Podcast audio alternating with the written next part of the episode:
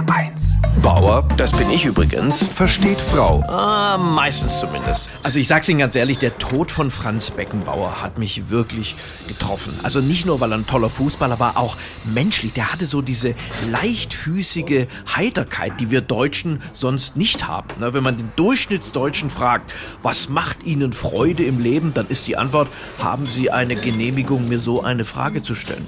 Und meine Frau meinte jetzt, von dieser Beckenbauerschen Heiterkeit, da könnte ich mir doch mal eine Scheibe abschneiden, weil sie sagt, dass ich halt immer schwermütiger werde und mich so an negativen Dingen festklammer. Und das stimmt sogar.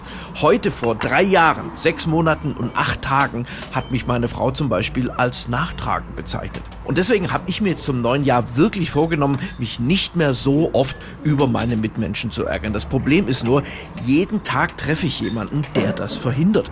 Ich saß kürzlich in einem Restaurant, da hat sich ein älteres Paar darüber aufgeregt, dass die Bedienung kein Deutsch spricht. Wo ich mir sage, ja, das ist ein weit verbreitetes Phänomen in Frankreich. Wie meine Frau hätte halt schon gern mehr Beckenbauer in mir, ne, weil wer die Welt mit Leichtigkeit betrachtet, der lebt ja auch gesünder. Aber diese Rolle hat bei mir halt schon der Rotwein übernommen. Ne, ich trinke zum Beispiel ein Glas Rotwein für die Gesundheit und den Rest der Flasche, weil ich das sonst alles nicht mehr ertrage.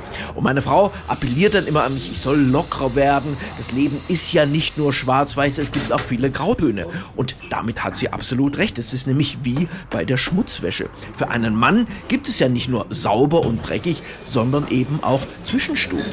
Zu dreckig für den Schrank, aber noch zu sauber für die Waschmaschine.